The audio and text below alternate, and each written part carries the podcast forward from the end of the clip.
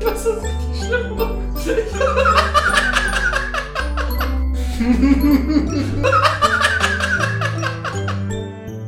wow.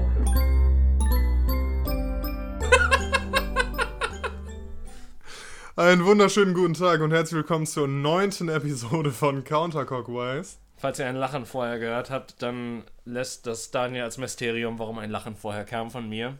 Aber auf jeden. Fall auch von mir herzlich willkommen zum Counterclockwise Podcast Nummer 9, Richtig. der Episode kurz vor Episode 10.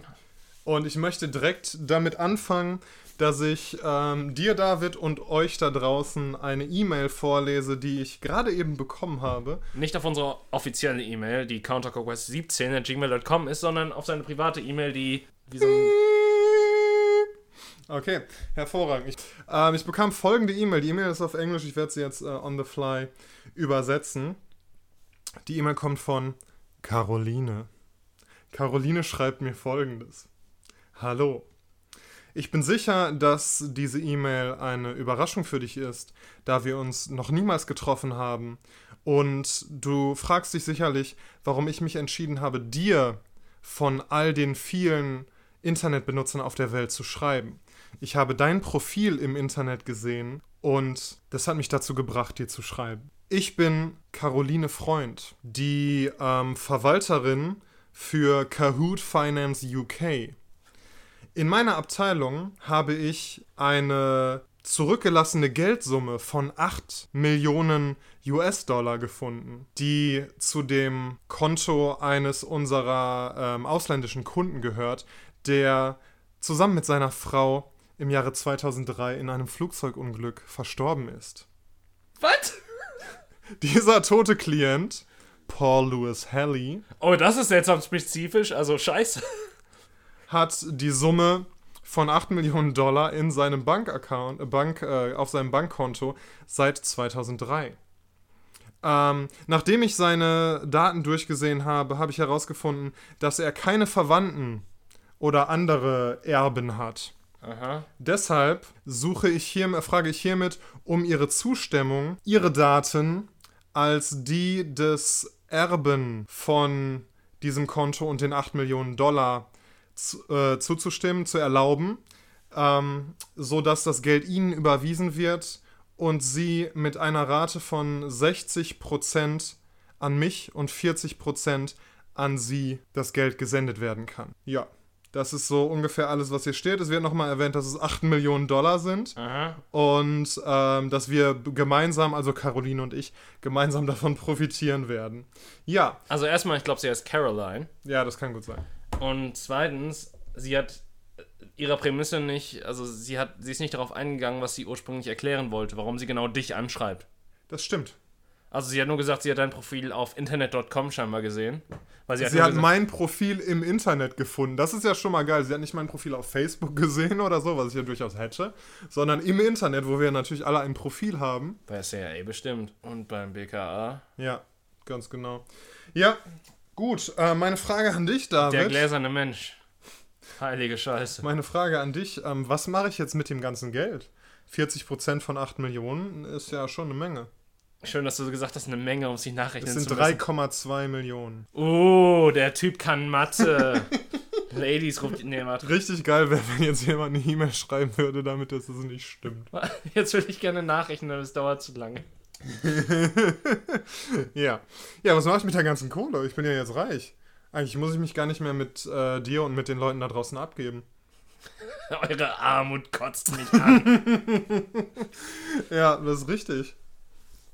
Oh, was kaufe ich mir denn? Das ist eine gute Frage. Was würdest du, habe ich die Frage schon mal gestellt? Ich weiß es nicht. Aber was würdest du mit so viel Kohle machen? Also ich meine, also natürlich wird man erstmal seiner Familie ein bisschen was geben, damit die halt auch ein bisschen au- Wobei 3,2 Millionen sind jetzt auch nicht so viel.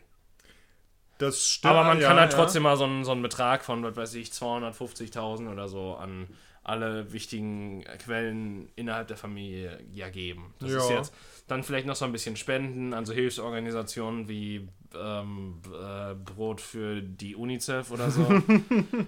Ja, oder für die Uni. Ah ja, oder Damit die endlich mal vernünftige Qualität bieten. Nee. Bildung ist für mich Abfall. Also das, nee. Leberwurst, Schinkenwurst.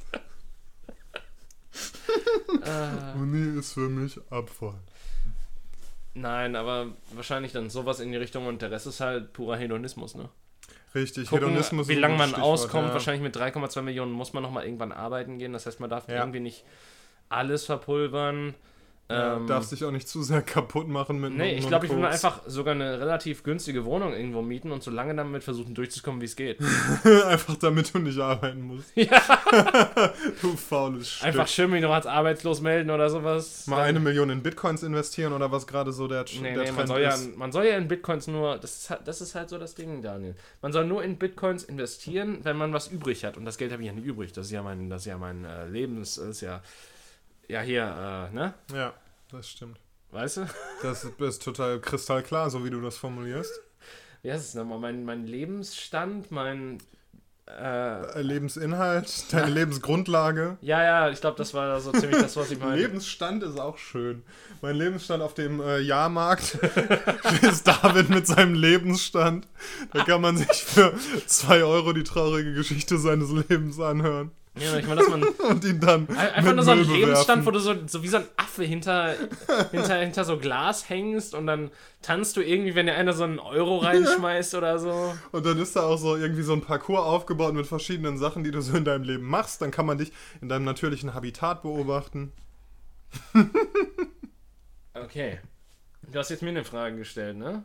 Ja. Und äh, du hast noch nicht beantwortet, was du mit 3,2 Millionen machen würdest. Ähm. Boah, ich glaube ehrlich Nutten und Koks einfach. Echt? Also ich würde echt Fuffis im Klo Club regnen lassen. Ich, äh, also man denkt ja immer, ja, ich würde das anlegen und gucken, dass ich nicht mehr arbeiten muss und für meine Zukunft vorsorgen. Klar, ich würde mir auch Sachen kaufen, von denen ich auch später, wenn das Geld weg ist, noch was habe. Also ich würde mir ein geiles Haus und ein Auto und sowas Eine gönnen. Gitarre. Zum Beispiel, ja, weiß ich nicht, vielleicht auch eine richtig geile Gitarre. Äh, aber ja, mir ein richtig geil ausgestattetes Haus und so weiter kaufen. Ähm, am besten. Diener. Ja, das weiß ich Eine nicht. Putzfrau. Die, die muss ich ja dann irgendwann später noch bezahlen, aber die Putzfrau auf jeden Fall. Und Aber dann auch eine, die, ne? Die nicht nur das eine Rohr schrubben kann. eine, die nackt putzt, ja klar. Okay. Ähm, nicht unbedingt das, was ich meine, aber gut dann. ein Poolboy, alles. Gibt's wohl Eskorten, die auch gleichzeitig Putzfrauen auf jeden sind? Fall. Auf jeden Fall. Oder ist, ist, ist das dann eher, die sind Putzfrauen, aber gleichzeitig sind es auch Eskorten? Was kam zuerst? Henne oder Ei? Putzfrau oder Eskorte? Wobei, das, das, das, die Frage kannst du ja relativ schnell beantworten, wenn du siehst, was die Qualität ihrer Arbeit ist. Wenn die das beides nicht, nicht kann, dann ist es halt schwierig. Stimmt, wenn die besser putzt als Pop, dann hast du halt die falsche erwischt. Oder die richtige, je nachdem. Je nachdem, was du so suchst, ja. Ah, richtig gut, ey. Und ansonsten würde ich, und ich würde mir so ein Haus kaufen halt, wo halt wirklich dann alles abbezahlt ist und was sich auch so selber mit Energie versorgt und so weiter. Ähm, kostet dann so eine Million und so und den Rest würde ich echt einfach äh, so gnadenlos aus dem Fenster schmeißen und es mir richtig gut gehen lassen. So richtig hedonistisch, wie du ja eben auch gesagt hast. So richtig schön, dass du mit 50 schon tot bist. Mhm. So, so wie all die Rockstars, die schon früh gestorben sind, beziehungsweise bei dir landet der goldene Schuss, Schuss wahrscheinlich schon mit 42 oder so im Grab. Oder all die Rockstars, die äh, trotz ihres Lebensstiles unglaublich alt geworden sind, so wie Lemmy, bei dem man eigentlich schon immer dachte, dass er jeden Moment tot umfallen müsste, der aber echt 70 Jahre alt geworden ist. Ey, Mick Jagger ist ja auch ein Wunder, dass Ja. er noch lebt, ey. Richtig. Ja. Und deshalb, weißt du, man kann sich eh nicht drauf verlassen. Es ist so viel einfach Glückssache, ob du krank wirst oder gesund bleibst. Klar kannst du die Ja Wahrscheinlichkeit. gut, aber wenn du dir halt jede Droge des Planeten reinpfeifst, ist eventuell Ja, deine Chance zu überleben so ein bisschen. Also wir, wir sehen halt jetzt nur die Geschichten von denen, die so alt geworden sind, Ja. aber es gibt halt auch äh, so eine Amy Winehouse, die nach der kräht halt kein Hahn mehr, ja. weil sie tot ist. Ja.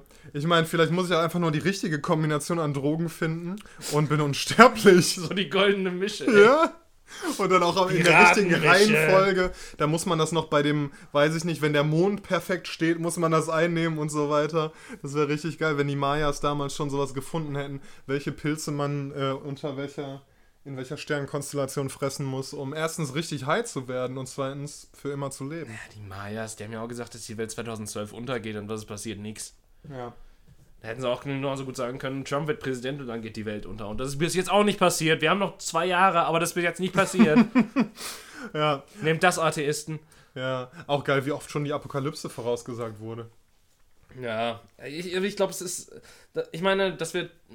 Äh, kleiner Spoiler an unsere werten Zuschauer, äh, Zuhörer, nicht Zuschauer. Das Zuschauer war nur bezogen auf die Frage, die ich gleich Daniel stellen werde. Aber was ich damit sagen will, Spoiler, wir werden eventuell nochmal irgendwann auf die Apokalypse eingehen. Zwinker. Sehr schön mit deiner Telefonsexstimme. Ja. Ja, was wolltest du sagen? Ähm, ja, eigentlich genau das, aber äh, meine Frage an dich wäre jetzt, Daniel. Mhm. Äh, es ist, wir, wir haben ja schon viel darüber gesprochen, dass man bei einer bestimmten Geldsumme irgendwas macht. Aber könntest du dir überhaupt vorstellen, beziehungsweise ich, ich stelle die Frage mal anders. Sagen wir mal so, du würdest alles, was du willst, dafür bekommen. Aber äh, noch schlimmer als Big Brother mäßig, Mhm. du hättest quasi dein Haus auf einem Jahrmarkt und es würde komplett aus Glas bestehen und alles, was du da drin machst, könnten all die Leute von außen sehen und du müsstest quasi jedes Mal, wenn du nicht auf der Arbeit bist oder irgendwelche lebensdringlichen Sachen machst, müsstest du in diesem Haus verbringen und nur dann würdest du auch das Geld dafür kriegen, dass du ausgestellt wirst. Weil das kam mir gerade bei Lebensstand in den Kopf und das ist, glaube ich, eine sehr interessante Frage. Wie viele Tage oder würdest du es überhaupt einen Tag lang durchhalten, quasi vor anderen Leuten zu duschen oder sowas? Weil du musst ja wirklich wissen, alles ist aus Glas und man kann es sagen, es ist ja wirklich so ein Traum-Szenario, weil es wird dir niemals Geld jemand dafür bieten, dass du in den Gläser, dass du in den Gläser eines Haus Ja, ja. ziehst. Kann ich die Leute auch sehen oder hören? Ja, also sehen auf jeden Fall, hören bestimmt auch, also, also sie würden wahrscheinlich auch so gegen die Scheibe klopfen, weil es genug Affen gibt, die das machen. Scheiße. Also okay, du, aber du hast gesagt, so vielleicht für einen Tag oder so. Nicht Ja, nein, um- für, für wie lange würdest du Ach das? so. Also, wir reden jetzt, also, wir hatten ja schon mal die Frage, wie viel Geld man einem zahlen Ja, müsste ja. und so weiter. Aber sagen wir mal, du würdest diese, diese, diese Summe, die du halt im Kopf hast, für die du es machen würdest, halt für jeden Tag kriegen, äh, den du da drin verbringen kannst. Wie viele Tage würdest du es durchhalten, bevor du durchdrehst? Boah, das richtige Problem, also erstens fände ich das insgesamt richtig scheiße, weil ich meine Privatsphäre und meine Me-Time und so echt wichtig finde. Ähm, das große Problem wäre ein medizinisches. Ich glaube nämlich nicht, dass ich aufs Klo gehen könnte, wenn ganz viele Leute um mich herum wären. Und das wird Seil ihn ab! Seil ihn ab! und das wird ja dann tatsächlich und pinkeln könnte ich, nein, noch nicht mal pinkeln könnte ich. Und das wird ja dann tatsächlich schnell auch ähm, medizinisch gefährlich. Naja, ich sag mal so, der Körper wird halt irgendwann dem Druck nachlassen, ne? Weiß ich nicht, hoffe ich. Das ist, glaube ich, ja doch, ich glaube, du kannst nicht psychisch, du bist, du kannst psychisch nicht so stark eingeschränkt sein, dass du dich nicht irgendwann einpisst. Oh, pass auf, ich, äh, da habe ich eine Geschichte zu erzählen. Das ist eine, die du gehört hast. Nein, eine, die ich erlebt habe. Also, folgendes begab sich im, Im- Leben des im- jungen Daniel. Im, äh, die Leiden des jungen Daniel. Richtig. Die Leiden des jungen Daniel. Eines Tages hatte Daniel Besuch von einer attraktiven jungen Frau. Er und die Dame saßen auf seiner Couch und nahmen einige Kaltgetränke zu sich. Unterhielten sich gut, verstanden sich gut. Nun kam die Zeit, dass die Uhr zwei schlug Ding, ding. Und die Dame sich auf den Heimweg begab. Daniel nun fiel auf, dass er in der ganzen Zeit, in der er Besuch von der Dame hatte, noch nicht auf der Toilette gewesen war. Und so begab er sich ins Badezimmer, setzte sich, wie es sich für einen guten Knaben gehört, auf die Schüssel und wollte pinkeln, aber es kam nichts. Es wurde ihm klar, wie groß gerade seine Notdurft war. Und es wurde tatsächlich auch sehr schmerzhaft. Und so blieb er eine Weile auf der Schüssel sitzen, aber es kam nichts und es kam nichts.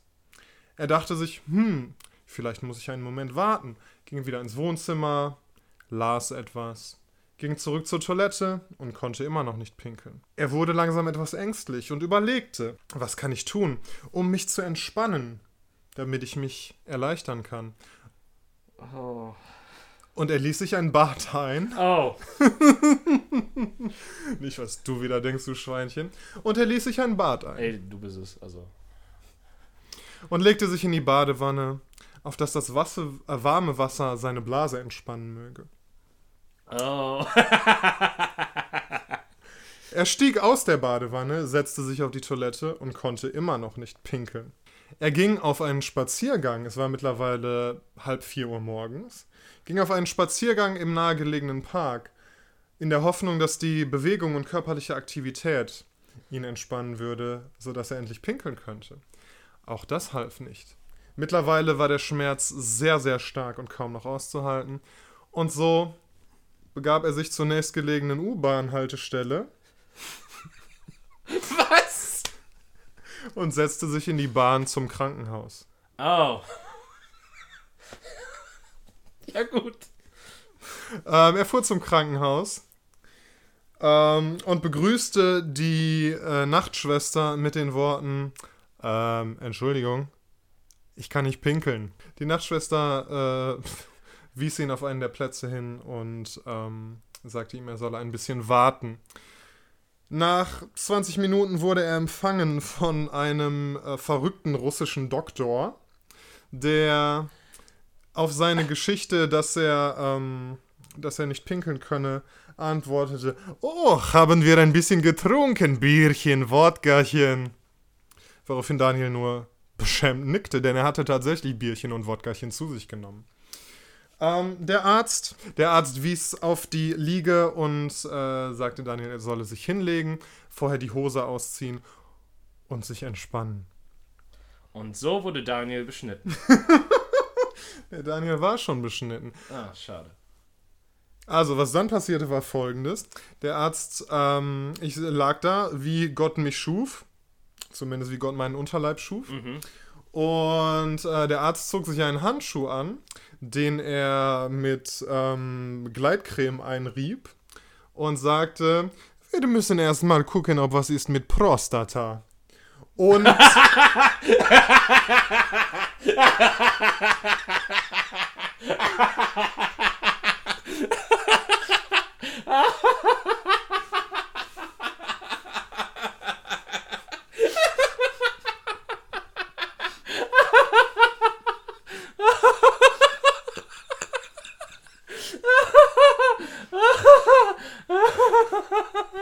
Oh mein, oh mein Gott. Daniel, ich lache nur über dich, nicht mit dir. Ja. Und versuchte mir dann seinen Finger in den Hintern zu stecken. Da er das äh, relativ ansatzlos und ohne Warnung getan hatte, ähm, war ich nicht entspannt genug und er kam nicht rein. Also sagte er mir, ich soll mich entspannen. Und ähm, ja, tastete dann meine Prostata ab. Er ultraschallte dann auch meine Bauchdecke, also auf Höhe der Blase, und sagte, ja, Blase ist sehr voll, müssen wir leer machen. Was dann passierte, war, dass er. Oh nein. Oh nein. Ka Äh, nein, sag mir nicht, dass. Sag mir nicht, dass das passiert ist, was ich denke, was passiert ist. er, äh, er kam mit einer Spritze Oh. und setzte mir eine Betäubungsspritze in meine Eichel. Oh! Dann, die ganze Zeit war natürlich auch eine Schwester im Raum übrigens, das habe ich vergessen zu erwähnen. Ähm, die Schwester kam dann mit einem Schlauch, an dem ein Beutel hing. Ja, und gut, okay, ein ganz normaler Katheter. Ne? genau, schob mir den Schlauch ähm, durch meine Harnröhre bis in meine Blase. Oh Gott. Und als die dann endlich angekommen war, ähm, fing dann auch tatsächlich äh, langsam an, meine Blase sich zu leeren und der Beutel sich zu füllen. Aha. Ja, und dann äh, ging ich nach Hause mit diesem Beutel. Der, Was? ja, mit dem Katheter halt, hat er mich nach Hause geschickt. Aber er hat dir nicht erklärt, warum das so ein Zustand von dir war, oder Ach was? so, nein, der hat schon, also wie gesagt, der hat halt gesagt, das kann halt passieren, wenn man irgendwie, wenn man viel Alkohol trinkt und wenn man das auch lange einhält, bewusst oder unbewusst, dann kann sich halt das schon mal irgendwie ver, verkrampfen oder so. Aha. Genau. Und dann hat er mich halt, ähm, hat er gesagt, in 24 Stunden soll ich zum Urologen gehen und das Ding rausholen lassen und soll er so lange tragen. Hat mich nach Hause geschickt. Ich bin dann wirklich nach Hause gekommen, habe mich schlafen gelegt und habe einfach versucht, 24 Stunden zu schlafen, um nicht mit diesem Beutel irgendwie äh, leben zu müssen, also zumindest nicht bewusst. Bin dann am nächsten Morgen zum äh, Urologen, wo die sehr, sehr attraktive Schwester mir den Katheter rauszog. Was übrigens wirklich so ziemlich das ekligste Gefühl war, was ich jemals erlebt habe, wie das Ding aus mir rausgeflutscht oh, ist. Oh, warum sind Urologengeschichten immer scheiße? Ja.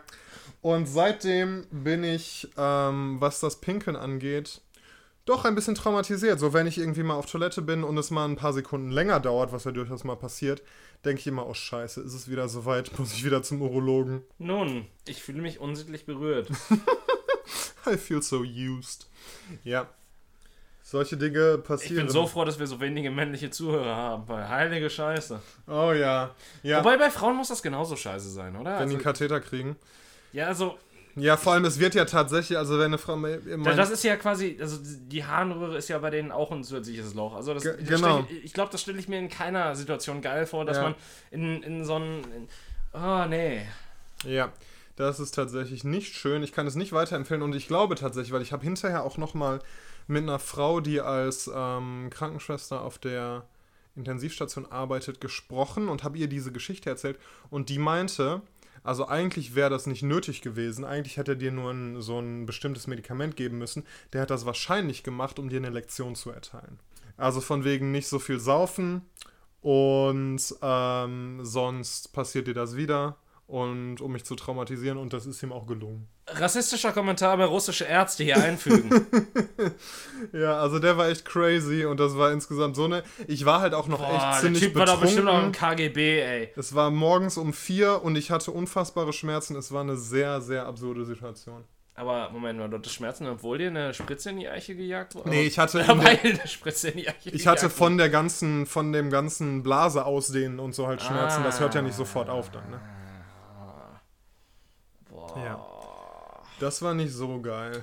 Also ja, wie viele Tage würdest du durchhalten? Also wie gesagt, wenn, da ich nicht glaube, dass ich es schaffen würde zu pinkeln, wahrscheinlich zwei, drei Stunden oder so.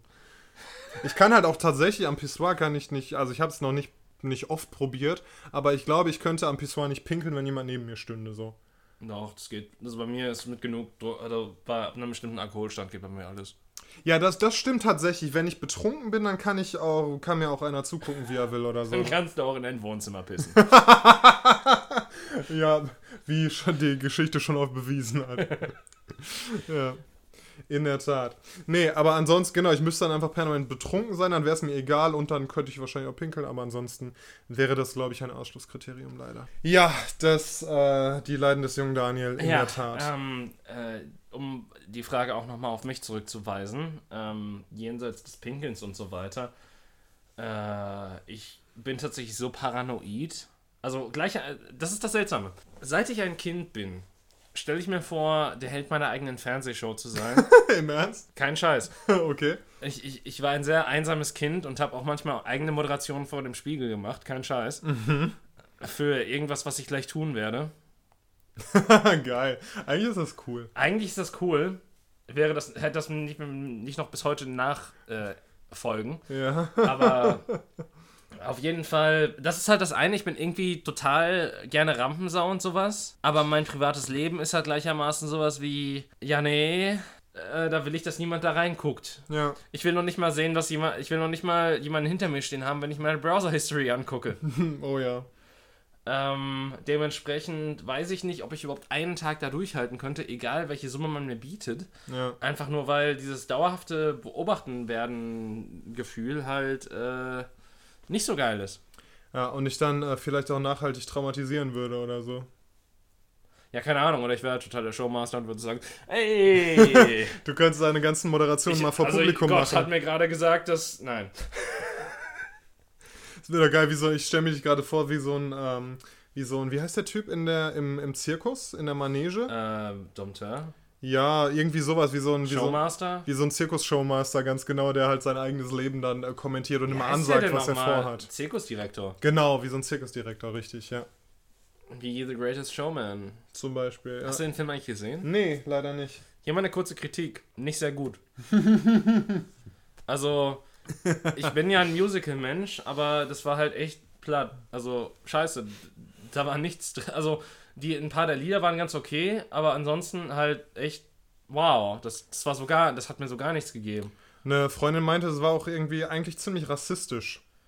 Ja, Ich meine, klar, es Das stellt war eine die andere Zeit, Zeit. Da, es stellt die Zeit ganz genau. Und damals hat man auch noch Negro und äh, Neger und so weiter gesagt, aber. das wurde auch gar nicht gesagt in dem Film. nee, nee, aber Ich glaube, das ist das erste Mal das Endwort in diesem Podcast gesagt. Uh, aber sie meinte halt, wie, wie die, ähm, wie halt die Schwarzen dargestellt wurden, einfach als Ja, ja, aber ne, es Untergebene der Weißen. Aber klar, historisch war es halt so. Das, äh, ja, eben.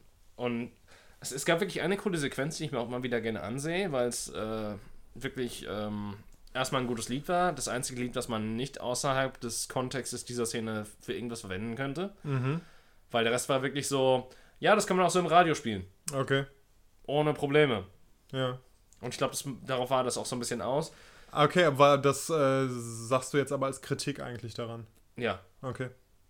Ähm, Weil sonst Musical-Songs ja eigentlich in die Geschichte eingebunden sind. Und ja, aber dazu, müsst, dazu müsste das Ding halt eine Geschichte haben. Oh, hat er nicht gesagt, hat er nicht gesagt. Burn. No, you didn't. Nee, äh, aber ja, äh, schau mal, ähm, Zirkusdirektor im Zirkus. Ja, ganz genau, das wärst du dann in deinem Glashaus. In deinem, wie haben wir es nochmal genannt? Lebensstand. In deinem Lebensstand. Das ist ziemlich cool, ja. Ich habe letztens in einer äh, Impro-Theater-Show mitgespielt. Mhm, das tut mir leid. Ja, I know. Und irgendwo, irgendwie muss die Kohle ja reinkommen. Und da ähm, haben wir in unserer jugendlichen Infantilität hatten wir die gute Idee, ähm, weil das Thema war Junggesellenabschied. Also es gab, gibt immer bei, bei den Ah. Shows so ein, so ein Ich Oberthema. hoffe, ihr seid nicht mit Bauchläden durch das Publikum gegangen und habt irgendwelche Spritzen verkauft. Nee, zum Glück nicht, aber was wir getan haben, ist, dass wir, äh, wir hatten irgendwie eine halbe Stunde vor Showbeginn oder so, hatte einer die geniale Idee, ey, wir brauchen Kondome, wir müssen Kondome in die Show einbauen und die Bühne damit dekorieren. Und alle waren total an Bord mit der Idee. Einer rannte los zum nächsten Supermarkt und kaufte eine Packung Kondome. Spaßfakt, ich habe noch nie Kondome gekauft. Wofür auch? Richtig. Schön. Ähm, ja, und er kaufte er kaufte die teuren Ritex-Kondome. Was? Obwohl wir die Was ist Ritex? Das ist halt eine etwas teurere Marke. Obwohl es wir gibt die. sonst nur hier ähm, äh, Billy Billy Boy Boy und Duracell oder Und Dura, Dura, Dura, Duracell sind äh, genau, die helfen auch beim Sex. Zumindest, wenn man der Werbung mit dem Hasen glauben darf. Und wenn nicht, packst du einfach die Batterien in den Hasen und läufst für eine halbe Stunde weg oder so. genau. Das sind alles so teurere Marken, aber er kam halt, äh, er hat nicht die billigen gekauft, obwohl wir die ja echt nur als Requisiten verwenden wollten, sondern Ach, hat dann dachte, die teuren ihr habt die auch während der Show getragen. während wir dann auf der Bühne mit unseren, nee, ähm, wir haben tatsächlich vorher die Bühne damit ein bisschen erregiert, äh, erregiert, Wow! Wow! oh Mann, das war der freudigste Versprecher aller Zeiten. oh, Ach, so heißt gut. man das Publikum also heutzutage. Indem man die Bühne irrigiert, genau. Huh, atmen, Daniel, atmen. Äh, da, da, bevor du jetzt kurz weitermachst, weißt du, was ein, also beziehungsweise es gibt den Begriff Penguin Erector. What the fuck? Und der einzige Job eines Penguin äh, ähm, Erectors ist tatsächlich, Pinguine fallen um, wenn sie versuchen, Flugzeugen im Himmel zu folgen. Und dann bist du quasi im Zoo und stellst die Pinguine wieder auf, weil sie hingefallen sind, weil, Oh. Weil sie in Flugzeugen gefolgt sind. Ich weiß nicht, wie wahr diese Geschichte ist, aber äh, angeb, also ich, hab, ich habe es im Internet gelesen, dass eine mit äh, einem Typen aus Schottland gesprochen hat, der das tatsächlich im schottischen Zoo macht und irgendwie es gibt Oh, 18.000 Flüge oder so am Tag von über Schottland. Scheiße. Ja. Ah, bester Job aller Zeiten, würde ich mal sagen, wenn er gut bezahlt ist. ja. Chillt den ganzen Tag mit den Pinguinen. Okay. Ähm, genau, also wir haben auf jeden Fall die Bühne irrigiert mit den, mit den Kondomen. Und dabei ist mir Folgendes aufgefallen. Ja, Ähm, als ich eines der Kondome in seiner Verpackung, die sind ja immer so verschweißt, weiß ich nicht, aber okay, ja. gesehen habe, ähm, da steht, da ist drauf gestempelt ein Verfallsdatum. Ja, Kondome haben ein Verfallsdatum. ja klar, so wie alles. Und ich fand das, ich fand das sehr philosophisch und sehr poetisch. Es ist eigentlich sehr biologisch, aber okay. Ja, aber nee, ich war natürlich kognitiv weiß ich ja auch, dass ähm, einfach die, auf, den, auf den Kondom ist ja Gleitgel drauf und nach einer bestimmten Zeit, nach vielen Jahren, es sind ja dann irgendwie drei, vier Jahre oder sowas, wie ein Naja, also wie ich meine, ein Gummi hält auch nicht ewig, ne? Ja, und das ist genau das Kautschuk, dass sich das dann irgendwie denaturiert oder sowas auch immer. Ähm, aber trotzdem fand ich es irgendwie poetisch, wenn, wenn selbst Kondome ein Verfallsdatum haben. Also erstens ist es natürlich, wenn du ein, jemals in deine Tasche greifst, in dein Portemonnaie oder was auch immer, wo du deine Kondome hast, reingreifst und ein Kondom findest, was abgelaufen ist, dann ist das ein Zeichen dafür, dass in deinem Leben irgendwas sehr, sehr schief läuft. Was ist, wenn du in deinem Leben noch nie ein Kondom gefunden hast? In deiner Tasche? Dann ist es was anderes. Wenn du noch nie Sex hattest, dann ist es ja auch nicht so problematisch, irgendwie eine längere Phase ohne Sex. Wobei, tatsächlich, äh, unlustige Geschichte. Ich hatte, ich habe ja zu meinem 18. Geburtstag, der jetzt schon lange Zeit her ist, äh, von meinem Onkel und meiner Tante damals so eine Überraschungstüte oder sowas gekriegt und mit so 18 Geschenken drin hat so dieses, mhm. diese, diese Gags, die man halt ja. macht und so weiter. Und äh, in der 18, im 18. Ding war halt ein Kondom drin, wo sie halt so beide waren wie, oh, wir sind so böse oder so. Und ich dachte mir nur ja. so, ja. ja. Ja, und äh, tatsächlich hatte ich damit mal ein abgelaufenes Kondom in meinem Sitz, aber ich weiß nicht, wo es jetzt ist. Ich weiß nicht, ich weiß nicht mal mehr, ob ich es weggeschmissen habe. Ich weiß nicht, ob es noch in dieser Tüte liegt, die ich irgendwo in den unendlichen Weiten meiner Schränke noch äh, drin habe. Also hoffentlich hast du es irgendwann weggeschmissen. Warum? Ja, weil sonst weiß ich nicht, wenn, weißt du, wenn man dann in der Situation ist und scheiße, das einzige Kondom im Haus ist das abgelaufene. Ja, ist doch besser als gar keins. Das ist richtig, aber nicht viel besser. Und, äh, ja, aber ich meine, lieber, lieber widerlich als wie, äh, wie heißt das nochmal? lieber widerlich als wieder nicht, genau. Dann lieber, ähm, Dann lieber das denaturierte Ding, was dir, den, was dir deinen Schwanz wegätzt, du erziehen ja, als gar nichts. Als keinen Sex zu haben, richtig. Ja, und ich fand es halt sehr philosophisch, wenn, wenn selbst Kondome ein Verfallsdatum haben. Ich glaube, das ist, das ist ein, ein Zeichen dafür, dass, dass alles in unserem Leben vergänglich ist. Und ja, Daniel, willkommen zu Leben 101. Das passiert. Alles ist vergänglich. All, all, selbst Daten sind nicht für ewig haltbar, weil die Festplatten, ja. auf denen sie gespeichert sind, irgendwann denaturieren. Die Krass. ersten Videokassetten denaturieren ja. schon mittlerweile. CDs. Die ersten CDs denaturieren ja. mittlerweile schon. Bücher Fall, zerfallen irgendwann zu Staub. Und auf jeden Fall ist mir da ein sehr schöner Buchtitel eingefallen, nämlich der Buchtitel Kondome oder die Vergänglichkeit aller Dinge. Und was wir jetzt machen werden, liebe Zuhörer, ist, dass wir das erste Kapitel dieses Buches hier live für euch improvisieren werden. Wir werden uns dabei abwechseln. Wir haben das nicht geprobt. Wie gesagt, es ist improvisiert. Und wir gucken mal, was dabei rauskommt. Ich fange an. Kondome oder die Vergänglichkeit aller Dinge. Ich öffnete die Augen und blickte an die Decke meines Schlafzimmers. Ich drehte meinen Kopf nach links und drehte ihn nach rechts. Und ich entdeckte niemanden und ich sah nur mein Zimmer, wie es immer aussieht, wenn ich morgens aufwache. Und wenn ich das Leben ein bisschen dafür verfluche, dass es 6.30 Uhr ist. Ich stand auf, reckte und streckte mich und ging ins Badezimmer. Beim Blick in den Spiegel war ich nicht besonders begeistert, denn ich sah so aus, als wäre ich gestern Abend sehr lange unterwegs gewesen. Obwohl ich um 9 Uhr schon im Bett lag, um um 10 Uhr irgendwann einzuschlafen, um dann um 6.30 Uhr aufstehen zu können. Denn das ist das Leben eines erwachsenen Menschen. Und wie wir alle wissen, beginnt das Leben eines erwachsenen Menschen mit den wichtigsten Dingen im Leben, dem Zähneputzen. Ich putzte mir also die Zähne, blickte in mein unrasiertes Drecksgesicht und meine Visage ekelte mich quasi schon an. Und gleichermaßen erblickte ich etwas auf der Fläche, wo sonst meine Shampoos waren. Ein seltsames, silbriges Gebilde, das ich so nicht einzuordnen wusste. Ich, ich nahm dieses silbrige Gebilde also in die Hand und entdeckte, dass die Verpackung eines Kondoms war. Seltsam, wie war es da hingekommen? fragte ich mich. Und ich blickte wieder in den Spiegel und putzte mir erstmal weiter die Zähne, bis ich, es, bis ich letztlich den Mix aus Speichel und Zahnpasta, die über meine dreckigen Zähne ging, ausspuckte und meinen Mund so sehr gereinigt hatte, dass ich in Ruhe betrachten konnte, was ich dort in den Fingern hielt. Es war ein Kondom, aber es war abgelaufen. Wie konnte nur das passieren? Ich sah es, ich sah es sehr genau an. Ich las das Datum durch. 31.07.2018. Es war genau seit zwei Tagen abgelaufen. Es war genau an meinem Geburtstag abgelaufen. war das ein. War das Spott? War das ein Zeichen der Götter, die hämisch auf mich hinabblickten? Ich wusste es nicht und ich schmiss das abgelaufene Kondom in den Mülleimer neben meinem Waschbecken. Ich verließ das Badezimmer und stand in meinem Flur und ich stand dort und wusste nicht, was ich als nächstes tun sollte. Ich war unschlüssig, ob irgendetwas in diesem Leben noch irgendeinen Sinn machte, wenn ich es noch nicht mal schaffte, ein Kondom zu benutzen, bevor es ablief. Ich packte meine Tasche nach langem Hin und Her überlegen, zog mich an und setzte mich an den Frühstückstisch. Ich bestrich mein trockenes Vollkornbrot mit dem üblichen Frischkäse. Schnittlauch war schon wieder alle. Verdammt, ich hätte gestern doch einkaufen gehen sollen. Ich nahm die Morgenzeitung, die ich mir noch eben schnell vorher aus dem Briefkasten geholt hatte, und las die Nachrichten, die immer nur das Gleiche waren. Ich las den Kulturteil und es war immer nur das Gleiche über Promis, Sexgeschichten und sonstiges. Dinge, die mein Leben niemals erfüllen sollten.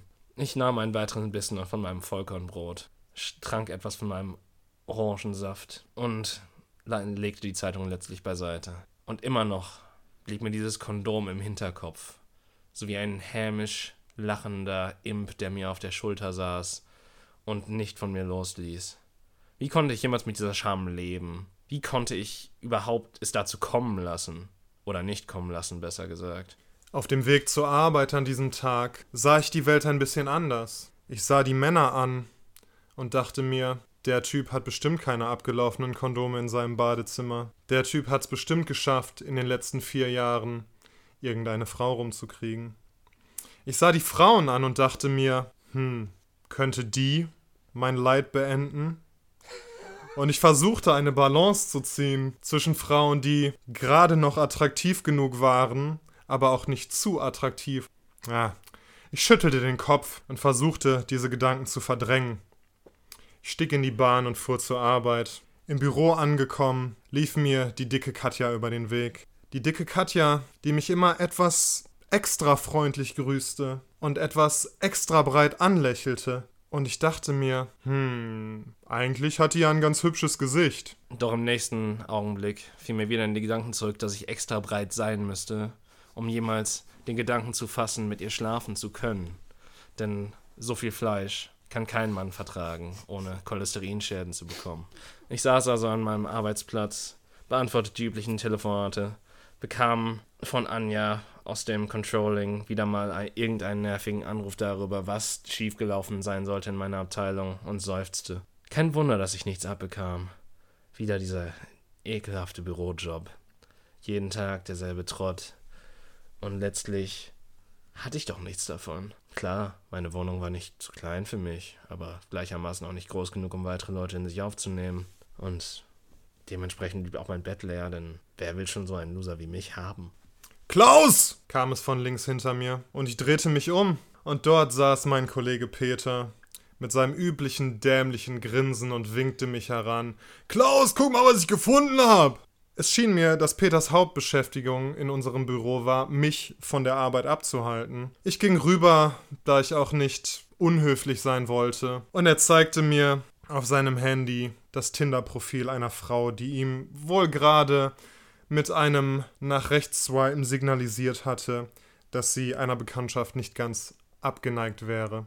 Klaus, guck mal, wie die aussieht. Ganz schön geil, oder? Ich nickte freundlich und lächelte.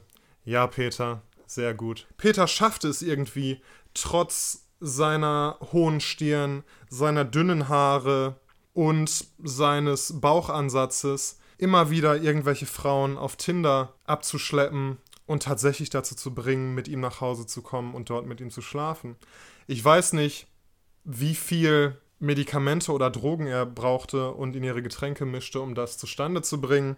Aber irgendwie gelang es ihm und irgendwie hatte bisher auch noch keine der Frauen Anzeige gegen ihn erstattet. Ja, super, Peter, sagte ich nochmal und setzte mich wieder an meinen Schreibtisch, um den Rest des Tages hinter mich zu bringen. Ich konnte den Rest des Tages meine Gedanken nicht von Peters Erfolg wegbringen. Dabei kam er vom Land. Er hatte simplere Ansichten und war auch nicht sehr gebildet, aber den Job tat er irgendwie gut, denn ansonsten wäre er längst gefeuert worden. Und dann fragte ich mich, er kam vom Land. Er ist also ein ziemlicher Feldstecher. ich tippte also weiter meine Nachrichten für den Tag ein und ging irgendwann aus dem Büro, als, als das Ende des Arbeitstags erreicht war. Schon wieder eine halbe Stunde Überstunden.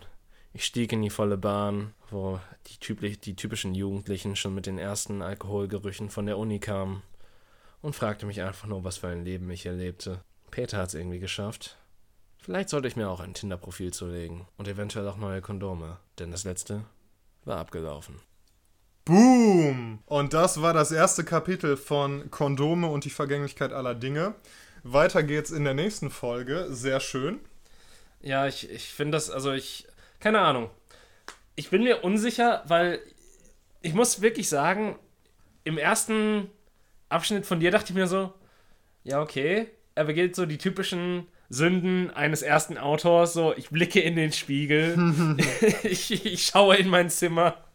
Aber dann hast du es nicht ausgeschmückt. Das fand ich eigentlich ganz gut.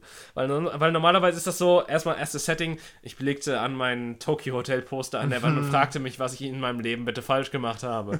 Oder ich schaute in den Spiegel und sah, dass ich blonde Haare und grüne Augen hatte oder irgend so einen Scheiß. Ja, aber weißt du, ich wollte halt auch nicht zu autobiografisch werden, deshalb habe ich das Tokyo Hotel Poster halt weggelassen. Aber Bill Kaulitz ist schon echt eine geile Sache. Der ist schon ganz süßer. Vor allem ist der doch. Boah, der ist doch jetzt mit. mit Nee, so, nee, Heidi Klum ist mit dem anderen Tom oder so, seinem Bruder zusammen. Ja, der sieht ja genauso aus, ist ja scheißegal. Na, früher nicht. Ja, aber die sind auch Zwillinge. Also die sehen unterschiedlich aus, weil die unterschiedlich gestylt sind, aber die sind Zwillinge. Ach, echt? Und der eine nagelt jetzt Heidi Klum. Ich meine, Heidi Klum ist über ihren Zenit hinaus, aber immerhin. Wie alt ist Heidi Klum mittlerweile? 90? Ah, ah, ah, sehr schön. Heidi Klum ist ein Model, richtig. ähm, David googelt gerade Heidi Klum.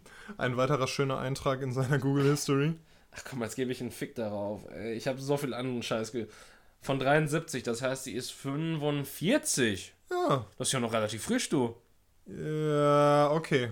Kann man so sagen. Ich meine, die hat halt auch die Kohle für die nötigen Kosmetika und so weiter. Ey, ne? komm, Charlize Theron, also die ist auch Anfang 40 und äh, da ist auch noch sehr viel Potenzial vorhanden, um südafrikanisches Land abzugrasen. Sie kommt aus Südafrika.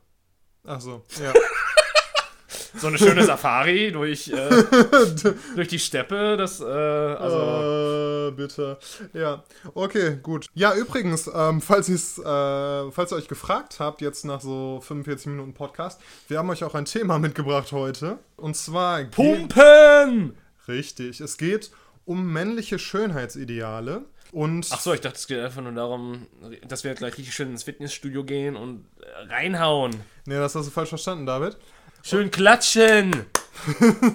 Schön ballern. Ballern Muss immer ja drauf, immer weiter. Bloß kein Lauch sein. Ist übrigens ähm, der Untertitel eines Artikels, den wir uns beide zu Gemüte gefügt geführt, nicht gefügt, zu Gemüte geführt haben. Ja, aber ich meine, der Artikel äh, es ist jetzt auch nicht so aufschlussreich gewesen, muss ich sagen. Er hörte irgendwie an einer seltsamen Stelle auf, muss ich dazu sagen. Ja, aber was ich sehr interessant darin fand, ist, ähm, dass er darüber gesprochen hat, dass halt Männer immer mehr diesem Schönheitsideal unterliegen, möglichst muskulös zu sein, möglichst nicht zu dünn zu sein, ähm, ihren Körper als Kapital zu nutzen und dass dieses Privileg irgendwie lange Frauen vorbehalten, was heißt Privileg, aber dass diese, ähm, diese, dieses Ideal lange eher Frauen galt, dass die möglichst schön sein sollten und diesen Körperkult hatten und dass es mittlerweile tatsächlich auch für Männer gilt und dass zum Beispiel in Deutschland mehr Menschen ins Fitnessstudio gehen, also prozent, prozentual an der Als Bevölkerung gemessen.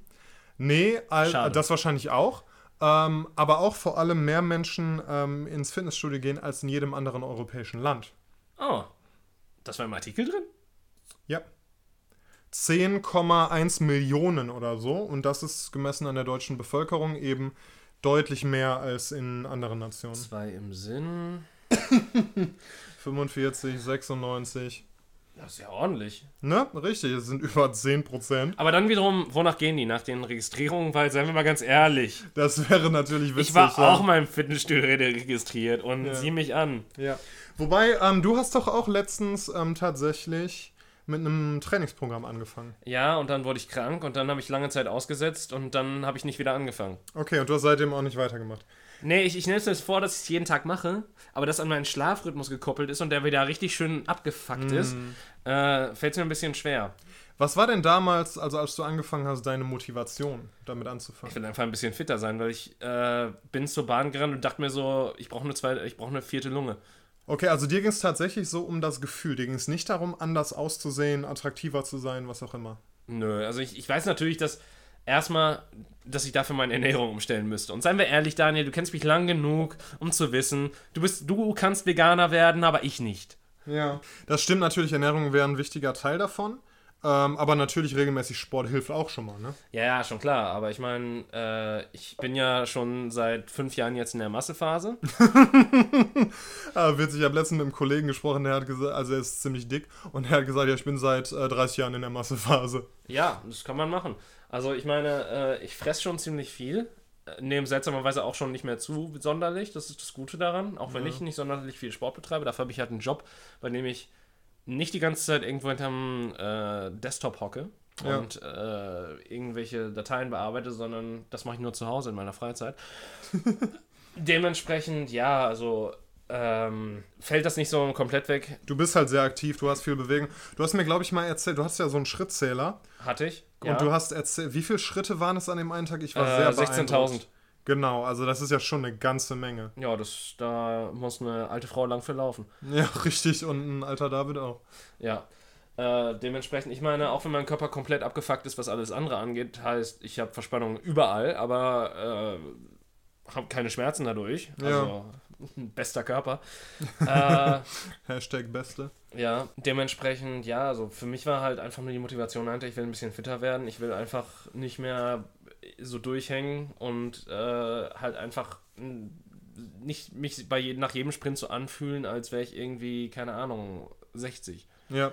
Okay, das ist interessant, dass für dich anscheinend die, die Motivation eben nicht war, diesem, diesem Körperkult zu folgen. Nein, ich meine, sagen wir mal ganz ehrlich, hätte wirklich dem Körperkult folgen, dann würde ich mir ich in irgendeinem Fitnessstudio anmelden und einfach irgendwelche scheiß Gewichte heben, gegen, äh, in, äh, im Gegensatz zu jeder gesunden Verhaltensweise gegenüber Fitness.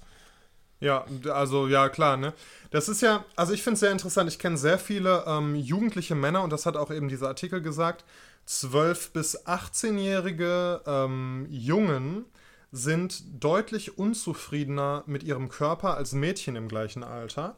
Was? Der durchschnittliche Mann Wow. Anfang 20 wünscht sich irgendwie 14 Kilo mehr Muskelmasse Ach im so, Durchschnitt. okay. Ich dachte 14 Kilo weniger Körpergewicht. Nee, nee, mehr Muskelmasse. Also tatsächlich, es geht auch gar nicht mehr darum, schlank zu sein, wie es ja eine Zeit lang war, sondern es geht wirklich darum, muskulös und auch übermuskulös zu sein. Also mehr muskulös, als es jetzt ein aktiver Sportler wäre, sondern wirklich so diese aufgepumpten Muskelpakete zu haben. Wie der Hulk.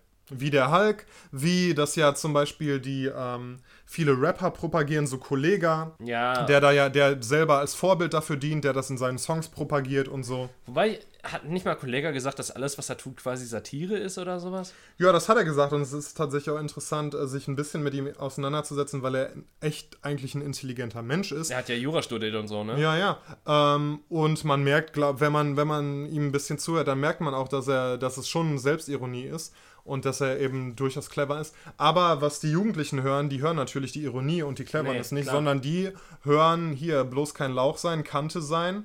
Und irgendwie der Typ ist ja auch ein richtiges Biest. Und der ist ja in seinen Videos, sieht man ihn ja oft in, in Fitnessstudios und so weiter. Ja. Also das ist schon krass und ich finde es interessant, wie der Artikel das begründet, diese Entwicklung unter Männern.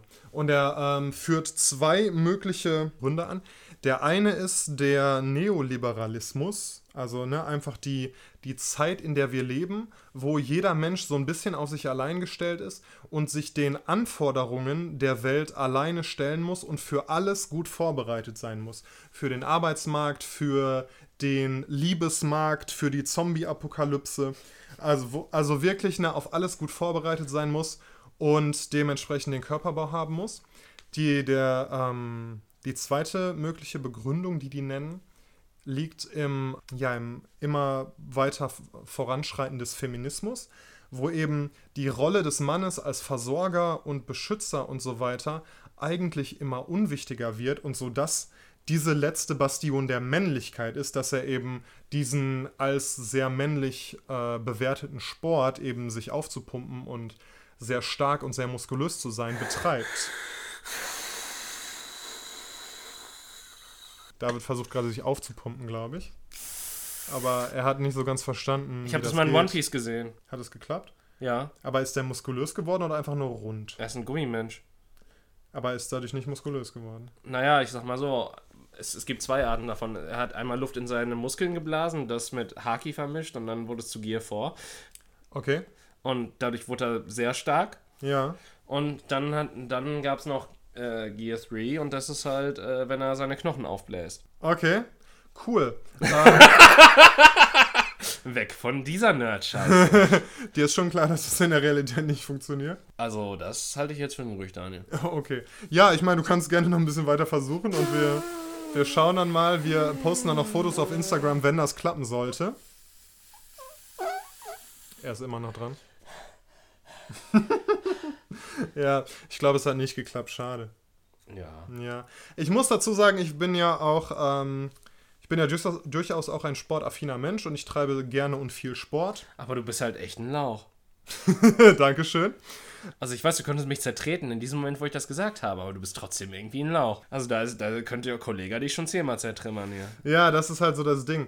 Ähm, nee, ich, lange war es mir halt sehr, sehr wichtig, äh, muskulös zu sein und ich habe lange tatsächlich auch so Bodybuilding-mäßig Kraftsport betrieben und das ist ja auch so ein Teufelskreis, ne? Je muskulöser man wird, desto mehr denkt man, oder nee, nicht desto mehr, aber man denkt halt immer, ein bisschen geht noch, ein bisschen geht noch, ein bisschen dicker könnten die Arme noch sein, ein bisschen mehr könnte noch hier sein, ein bisschen Fett könnte noch da weniger sein. Also man ist nie so richtig zufrieden mit sich selber. Und das ist eigentlich sehr, sehr ungesund, das hat sich sehr ungut angefühlt. Das ist ja auch, ich sag mal so, das ist ja jetzt nicht so neu. Das ist ja quasi genau das gleiche, wie wenn Frauen sagen, auch 10 Kilo gehen noch runter oder sowas. Ganz oder genau. das hatte ich zum Beispiel auch mal.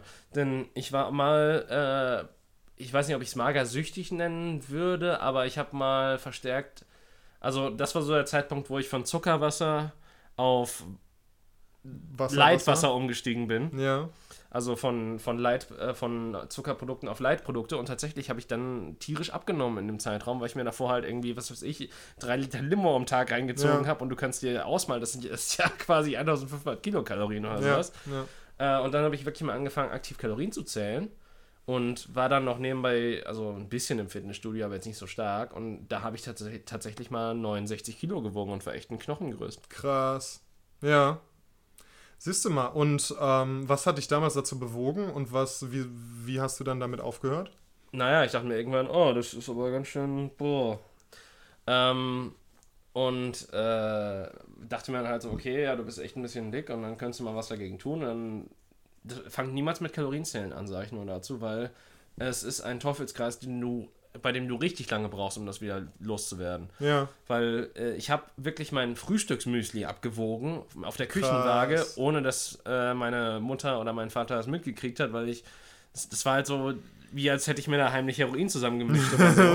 äh, Schön mit dem Löffel in der Küche in der Ja. Ecke. äh, und hab dann halt so gedacht, so, oh nee, ich will aber nicht, dass sie es mitkriegen oder sowas. Und Ja. meine Mutter hat mich schon zum Arzt geschickt, irgendwie, dass ich Blut abgenommen kriege. Weil du so dünn weiter. warst, oder was? Ja. Mhm. Und äh, weil ich halt, ja gut, so viel getrunken habe, aber das mache ich nur bis heute. Äh, also Wasser und so ein Shit. Ja. Ja, auch, aber das ist eine andere Geschichte. ähm, ja. ja, und das hat dann aufgehört, so tatsächlich, als ich, weil das, ich, ich war, ich hatte halt so meinen Zenit an Dünnheit erreicht, als ich so mit der Schule fertig war. Ach, da war das, okay. Oder halt so zum Ende meiner Schulzeit hin. Ja. Ähm, und dann kam ich halt in meinen ersten Job, hatte mein erstes Geld Ja. und weißt du, was mich gerettet hat, Daniel? Der Alkohol. Ah, schön. Äh, weil, wenn man dann natürlich auch mal so das erste Mal 400 Euro im Monat hat und zur freien Ausgabe natürlich, Ja. dann versäuft man das auch mal gerne am Wochenende oder Ah, so. krass, ja. Und äh, dann war es natürlich nicht mehr so ganz leicht, die, diese Kalorien zu halten. Hab ich, dann war ich zuerst irgendwie von 69 auf 75 oder so innerhalb meines ersten Jahres da. Ja. Und dann dachte ich mir so, ja, scheiß drauf, ey, Lebensqualität ist wichtiger als alles andere und habe dann einfach gesagt so, okay, ab jetzt äh, nur noch Massephase. Ja. Es ist ja tatsächlich auch so, dass ganz, ne, also man denkt ja oft als Mann an die Frauen dabei, man denkt, man ist attraktiver und so weiter. Habe ich tatsächlich nie gedacht, aber okay. Ja, aber das geht schon ganz vielen so. Ja, Es geht, aber ging, geht das, mir das, das war so. jetzt nicht so mein, Ja. mein Ding. Das war wirklich, das macht es ja fast noch schlimmer, dass äh, ich äh, quasi, dass das eine Selbstüberzeugung Ja. war. Und dass das quasi ein Schönheitsideal war, an dem man selbst festhing. Und es half auch nicht, dass ich eine Freundin hatte, die zu der Zeit, also eine gute Freundin hatte, die zu der Zeit auch relativ magersüchtig war. Mhm. Ähm, und äh, die mir dann auch irgendwann später, als ich dann wieder ein gutes Grundgewicht hatte, gesagt hat, oh, du hast aber eine ordentliche Plauze gekriegt oder sowas. Unschön. Also die hat dann quasi ihre eigene äh, verschärfte Selbstwahrnehmung auch auf dich übertragen. So. Ja. Und dir das dann auch so unverhohlen kommuniziert. Ja, das ist natürlich auch irgendwie. Also man kann da drüber stehen oder manche Leute können das, aber ganz viele Leute können das auch nicht. Ich Und das dachte, ja ich irgendwie konnte damals drüber stehen, aber es hat doch ein bisschen wehgetan, das zu Ja, hören. ja, das glaube ich auf jeden Fall. Also, wenn mir irgendwie, weiß ich nicht, an einem schlechten Tag jemand sagt, Boah, du irgendwie bist aber trotzdem ein Lauch, obwohl du so viel Sport machst. zum Beispiel oder sowas. Dann haust du ihm schon richtig aufs Maul hinterher. Ganz genau. Nee, ich weiß, hier weiß ich ja, dass es Spaß ist. Ähm, und auch wenn das Sachen sind, wo ich weiß, dass die nicht stimmen, zum Beispiel, es ist ja trotzdem oft die Fremdwahrnehmung, die einen dann so beeinflusst und ne, Ja. von der, der man sich emotional nicht entziehen kann. Das stimmt. Also es ist natürlich ein ganz großes Ding, dass Fremdwahrnehmung einen doch mehr bestimmt, als man es selber zugeben will. Und ich glaube, dass alle Menschen, die sagen, nein, ich mache mein eigenes Ding und bin jenseits eurer Kritik, lügen.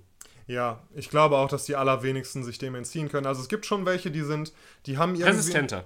Sagen wir Ja. resistenter. Ich, ich kann verstehen, dass, ihr- dass ihr relativ frei davon lebt, aber ich glaube nicht, dass dann nicht dieser kleine Mann in eurem Kopf hockt oder die kleine Frau, wir Mhm. wollen ja nicht sexistisch sein, nicht mehr als wir eh schon sind, und euch dann dagegen haut und sagt, ey, aber der hat das gesagt, der hat das gesagt. Und guck mal, der da, guck mal auf Instagram, der da sieht, äh, sieht so toll aus und die ist so, ist so schlank. Ey, und vor der allen Dingen so mit den sozialen Medien. So. Mit ja, den sozialen Medien kannst, du- kannst du dem nicht mehr äh, entgehen. Das Und, war richtig krass, als und ich... deswegen habe ich alle Dating-Apps deinstalliert. Und alle meine Accounts gelöscht, weil ich, weil das hat mich nur noch fertig gemacht. Das habe Mhm. ich, die, ich habe heute wirklich die letzte Dating-App gelöscht, die ich noch habe und meinen Account Krass. ebenfalls, weil es halt wirklich, weil ich halt erstmal gemerkt habe, das ist jetzt ein bisschen ein anderes Thema, aber dein Schubladendenken wird damit nur noch schlimmer, ja, weil du halt alles mit dir selbst abgleichst und ja. du halt 100% guckst, ob das übereinstimmen kann oder sowas, obwohl der Mensch, mit dem du halt zusammenkommst, letztlich komplett andere Charakterzüge haben kann als du, Mhm. solange es halt irgendwie, solange man sich gegenseitig sympathisch ist und halt trotzdem kompatibel. Solange das, die Chemie stimmt. ja, eben. ja. Und das heißt, man muss ja nicht die gleichen Hobbys hundertprozentig verfolgen oder sonst was. Das ist absoluter Hirnriss. Ja, und Äh, auch irgendwie unterschiedliche politische, religiöse Ansichten, wenn es halt Ja. keine extremen Unterschiede sind, sind ja kein Ich meine, ich Problem. mache mit dir einen Podcast. Warum sollte ich nicht auch eine Freundin haben, die vegan ist? Richtig, vielleicht habe ich die Tür beim- geöffnet. Das war wirklich tatsächlich bei mir am Anfang ein Ausschlusskriterium, kein Scheiß. Bei Frauen? Ja, wenn die vegan waren, weil ich mir dachte, okay, das sind wahrscheinlich militante Veganer, die.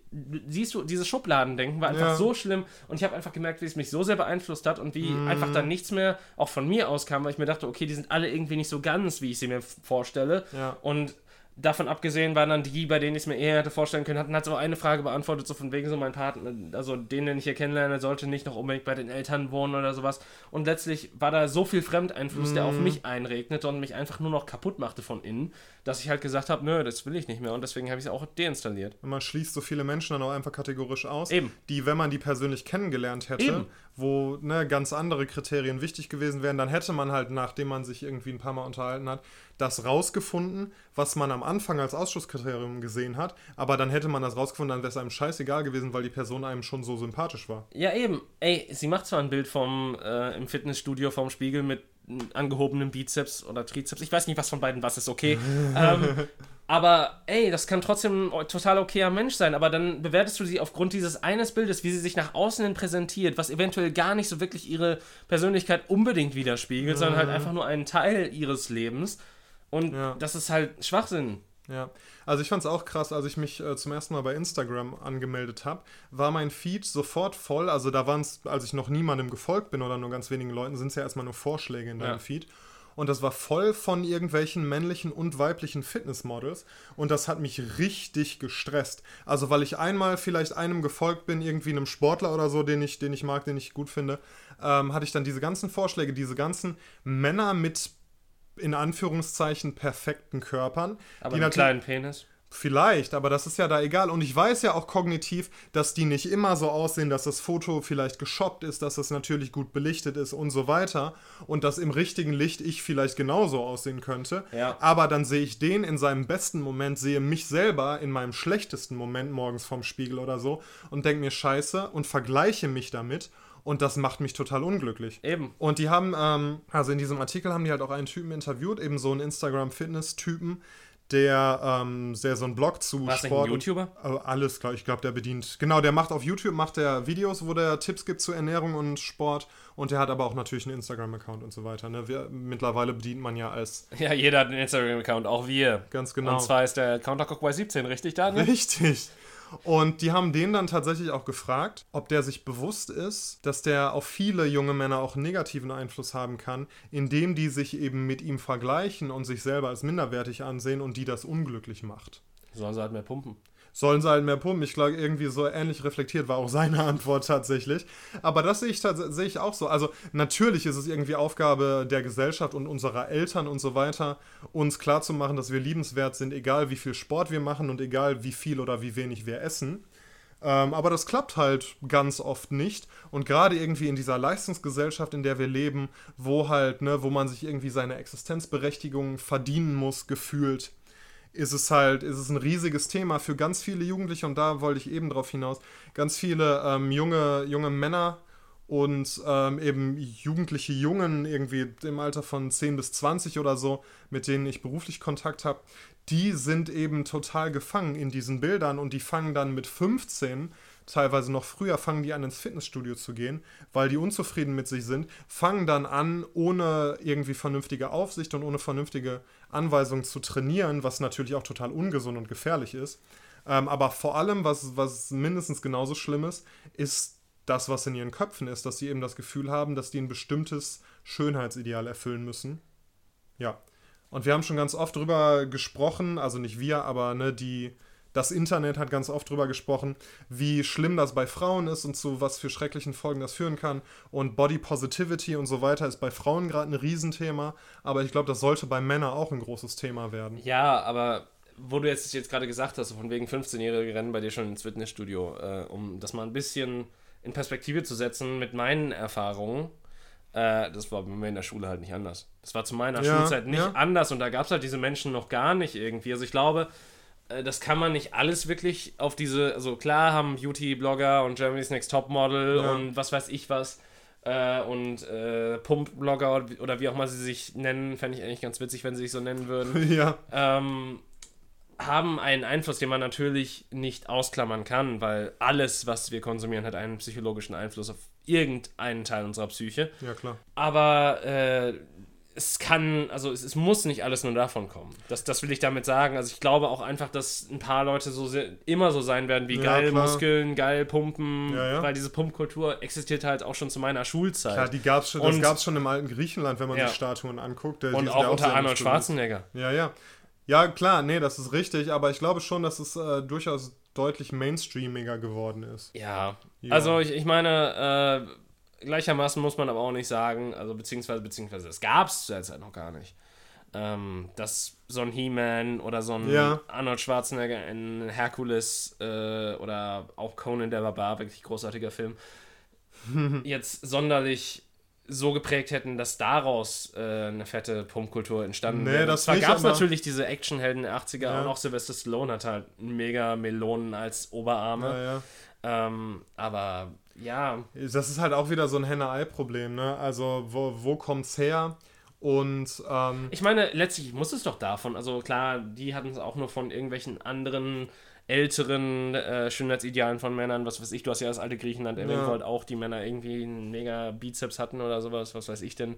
der auf den Statuen tatsächlich Ja. sehr muskulös sind, Eben. gerade die Götterstatuen und so. Und ich denke mal, daran haben sie sich halt angelehnt, jetzt nicht nur in Herkules, wo halt, ich glaube, es ist Herkules in New York sogar, aber ich bin, aber egal, das ist ein anderes Thema. Äh, und dementsprechend, ich glaube, das ist einfach etwas, was immer wieder aufkommen wird. Also, ja, ich könnte jetzt so viel zu Body Positivity sagen, aber ich äh, schweige. ja. Genau, bestimmt. Wir, ich glaube, wir können uns darauf einigen, dass, ähm, Wenn es zu viel wiegt, geht doch bitte zum Arzt. Also ich, ich kann bis zu einem bestimmten Punkt sagen, okay, Rundungen und Kurven, ich wollte es nicht sagen, aber jemand muss es doch mal kurz sagen. das wird man ja wohl noch sagen dürfen. Das wird man ja wohl noch sagen dürfen. Und zwar, äh, klar, wenn, wenn eine 1,70 Frau, was weiß ich, 70, 75 Kilo wiegt, ey, kein Problem. Wenn du 150 wiegst, eventuell solltest du davon absehen, das als positives Merkmal deines Körpers zu sehen und Für Männer natürlich genauso. für Männer genauso. Aber du hast ja gesagt, es ist bei Frauen gerade groß, deswegen. Ja, ja, okay. Äh, ja, okay, das, das mag für dich positiv sein, aber dann stirbst du halt mit 50. Ja, also tatsächlich habe ich letztens auch ähm, noch einen Artikel gesehen, haha, tatsächlich. Und zwar war, wurde da von einer Frau berichtet, die sehr, sehr, sehr übergewichtig ist und halt im Rahmen von Body Positivity dann auch ganz viele Bikini-Fotos von sich postet und so weiter. Ich meine, kann so schön finden, können andere Leute auch schön finden. Aber es soll, klar sollte Body Positivity propagiert werden, aber wenn es ungesund wird, dann muss man was machen. Totschlagargument, Totschlagargument. Und zwar, es wird ja dauernd gesagt, äh, dass hier ja diese ganzen Models, die halt abgemagert und sonst was sind, sind halt ein Extrem und ungesund. Aber die ganzen anderen, die total fett sind, und ich sage fett, nicht äh, curvy, Ja. dieser neue Trendbegriff curvy, der irgendwie alles von 75 bis 300 Kilo zusammenfasst. Ja. Fünf- also, okay, 75 sind vielleicht bei einigen Menschen auch noch. Äh, äh, 85, 90, wisst, was 90, gemeint 90, ist, 90. Individuell. Auf jeden Fall Curvy, das halt entweder heißt, okay, du hast ein paar mehr Rundungen oder oh mein Gott, da schwebt ein, da schweben drei andere Frauen um dich, weil du so dick bist. Äh, Deine Mutter ist so fett, andere Mütter kreisen um sie herum. das ist ein guter alter El Bundy-Joke, ne? Ja. Jedenfalls, ja, es ist halt alles im Maße.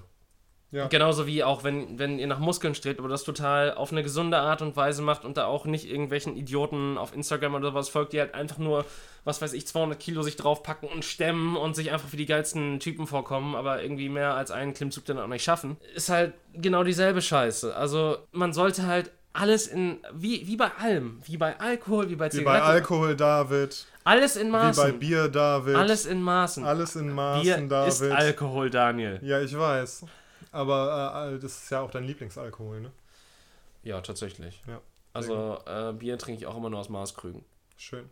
Äh, ich habe tatsächlich David auch schon mal aus seinem Maßkrug trinken sehen. Ich das auch. ist nicht ganz Ja, gelogen. also ich, äh, ich habe mich auch schon mal aus dem Maßkrug trinken gesehen, weil ein Foto gut. direkt von mir gemacht wurde. ja. Und alles in Maßen und auch ein Podcast sollte in seiner Länge äh, sich in Maßen halten. Ja, haltet euch auf, also bevor Daniel jetzt hier klug abmoderiert und unsere anderen Kanäle So eine den, schöne Überleitung. also auf den wirklich. gesamten, du hast auch schon Überleitungen von mir abgewirkt, Das also sei ruhig.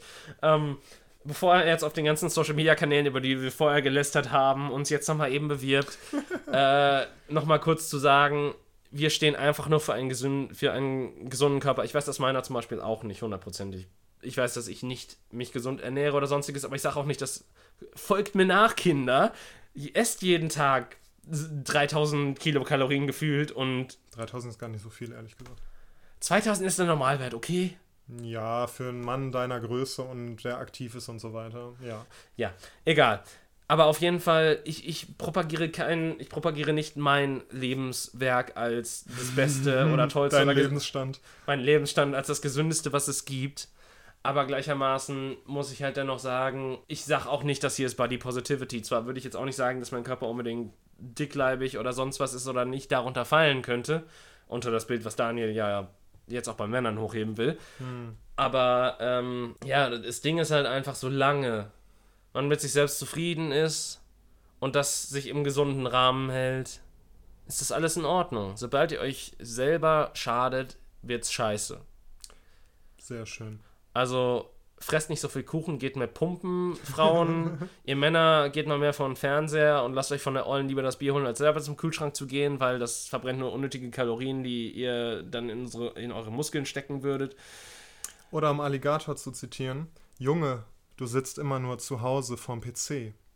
Geh doch auch mal raus. Nimm LSD. Davon kann man auch gut abnehmen, habe ich gehört. Das habe ich auch gehört. Besonders wenn man danach bumst. Aber das ist eine andere Geschichte. Liebe Und jetzt Leute, drüber zu Daniels Überleitung, wenn der Podcast endlich endet. schreibt uns auf counterclockwise17 at gmail.com. Folgt uns auf Instagram, Twitter, Facebook, YouTube und habt einen wunderschönen Tag und stay body positive oder so. Ja, bleibt body positive, aber bleibt auch gesund. Richtig. Auf Wiedersehen. Gute Nacht.